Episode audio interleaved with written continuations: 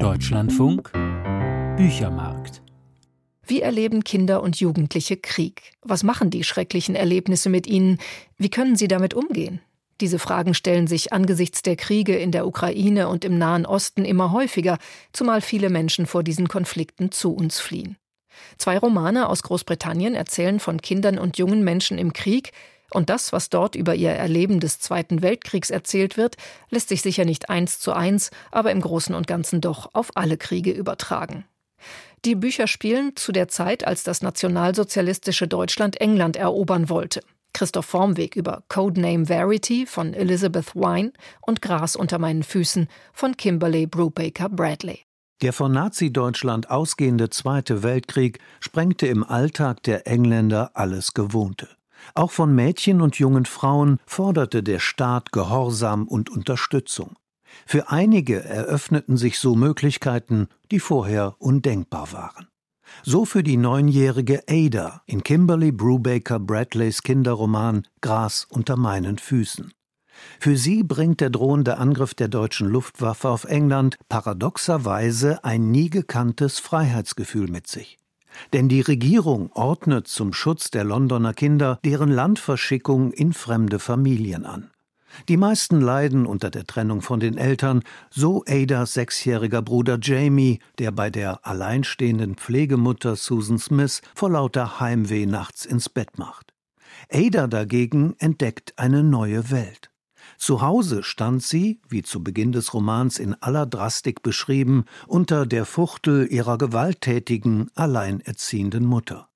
Wegen ihres Klumpfußes durfte Ada, anders als ihr Bruder, die Wohnung nie verlassen, nicht einmal für die Schule. Zu Hause war sie der Krüppel, die Schande. Bei Susan Smith erlebt sie einen Kulturschock, der mit regelmäßigem Baden beginnt. Hinterher zog ich diese neuen Anziehsachen an, die Pyjama hießen und angeblich nur zum Schlafen da waren. Ein Oberteil und ein Unterteil, beide blau, und der Stoff so weich, dass ich ihn mir kurz ans Gesicht hielt. Hier bei Miss Smith war alles weich. Weich und gut und beängstigend. Zu Hause wusste ich, wer ich war. Bereits dieses kurze Zitat zeigt, mit wie viel Feingefühl Kimberly Brubaker Bradley die Zerrissenheit von Ada schildert. Auch auf gut gemeintes reagiert das Mädchen zunehmend aggressiv. Denn sie weiß viel weniger als andere Kinder ihres Alters und kann mit der für sie neuen Zuwendung nicht umgehen.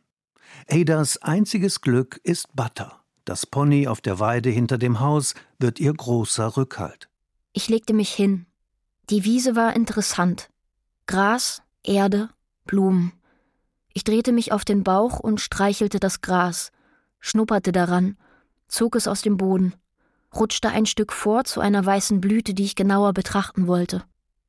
Nach einer Weile spürte ich einen Schwall Atemluft an meinem Nacken. Lachend drehte ich mich um zu Jamie, wie ich dachte, aber es war Butter. Der Untertitel des Kinderromans Gras unter meinen Füßen lautet das Jahr, als ich leben lernte.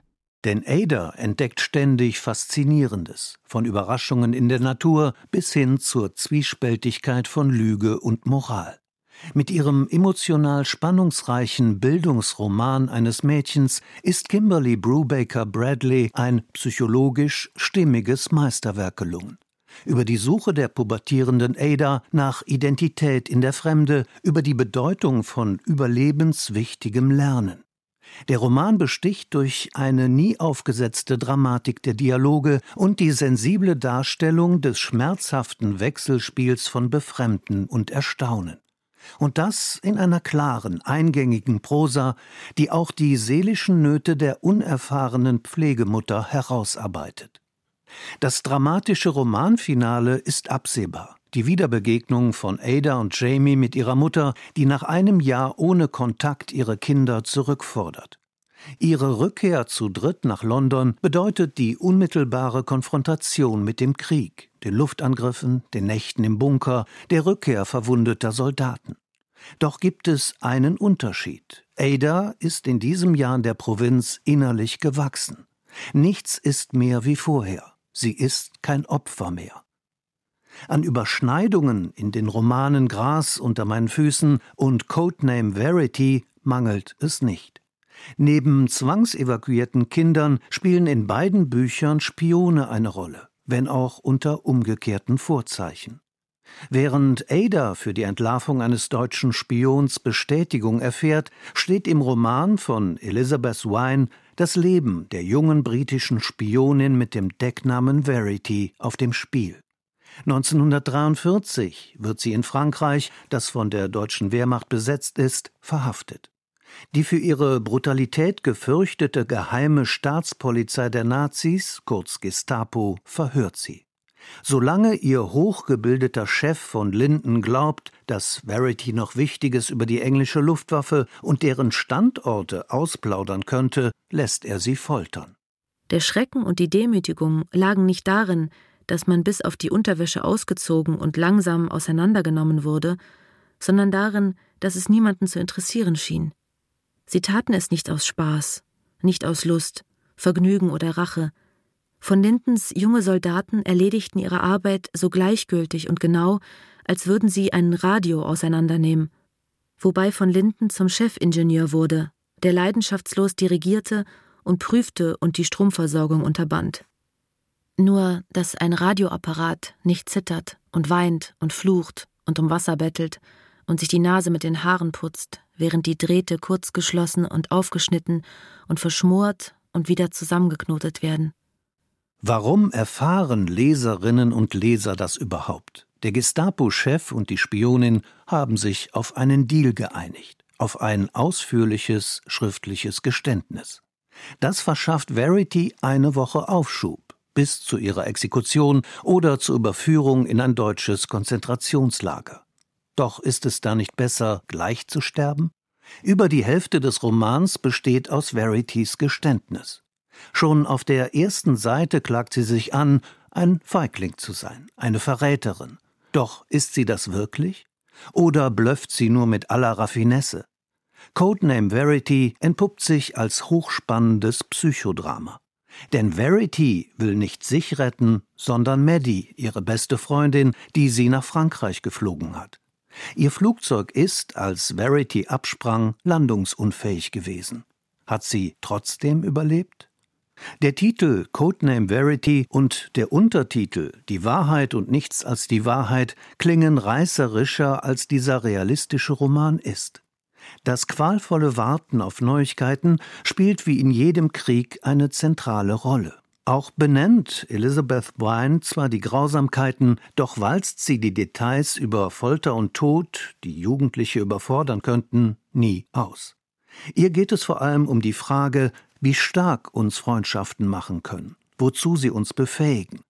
Denn Maddie ist bei der Resistance, der französischen Widerstandsbewegung, untergetaucht und will Verity befreien. Den Horror, den die deutschen Besatzer verbreiten, beschreibt sie aus ihrem Versteck. Ich glaube, es gibt nichts Schlimmeres auf der Welt, als nicht zu wissen, was mit dem eigenen Kind geschehen ist, es nie zu erfahren. Hier passiert das ständig. Ständig. Menschen verschwinden, manchmal ganze Familien. Man hört nie wieder etwas von ihnen. Elizabeth Vine stellt im Männerkrieg zwei junge Heldinnen in den Mittelpunkt. Ihre Liebe zum Fliegen, von der viele Milieuschilderungen zeugen, hat die beiden Frauen wegen Personalmangels bei der Royal Air Force zu respektierten Mitstreiterinnen gemacht.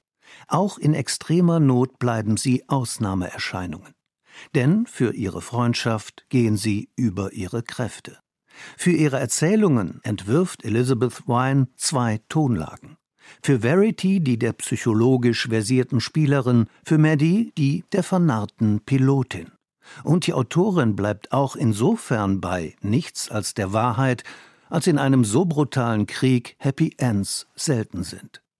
Codename Verity und Gras unter meinen Füßen, beide Romane ziehen ihre Intensität und Dramatik aus existenziellen Grenzerfahrungen. Elizabeth Wine und Kimberly Brubaker Bradley gewähren Einblick in Gefühlswelten und Konfliktlagen, die nur im Ausnahmezustand Krieg denkbar sind. Beide Romane sind wichtig, weil sie in aller Zwiespältigkeit demonstrieren, welche Ängste und Traumata die Überlebenden seelisch zu verarbeiten haben. Die Meinung von Christoph Formweg. Er besprach Gras unter meinen Füßen von Kimberly Brubaker Bradley, Aus dem Englischen übersetzt von Beate Schäfer, erschienen in der Reihe Hansa bei DTV ab elf Jahren. Das Hörbuch hat Birte Schnöing für die Hörkompanie eingesprochen. Und Elizabeth Wine, Codename Verity, aus dem Englischen von Petra Koop-Parvis, DTV ab 14 Jahren. Hörbuch ebenfalls bei der Hörkompanie, gelesen von Nina Gummich und Rosa Thormeier.